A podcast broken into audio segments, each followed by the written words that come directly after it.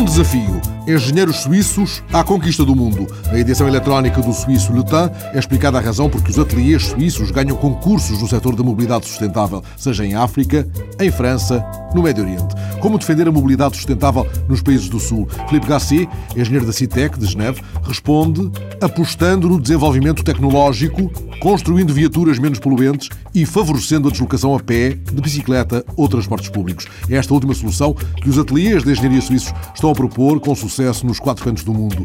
Filipe Gassier dá o exemplo de Rabat, em Marrocos, onde a sua equipa trabalha num novo bairro de 100 mil habitantes e 30 mil empregos, hoje uma espécie de bidonville, onde as autoridades querem realojar antigos nómadas sedentarizados.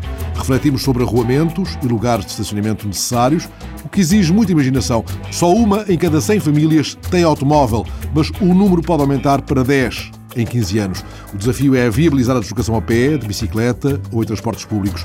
E de onde vem a cota de sucesso das equipas suíças? Da sua independência em relação aos grupos financeiros e aos grandes gabinetes de estudos. Isso é muito apreciado porque podemos dizer com toda a honestidade que não é necessário realizar um determinado projeto. Em França, é o Presidente da Câmara que decide tudo.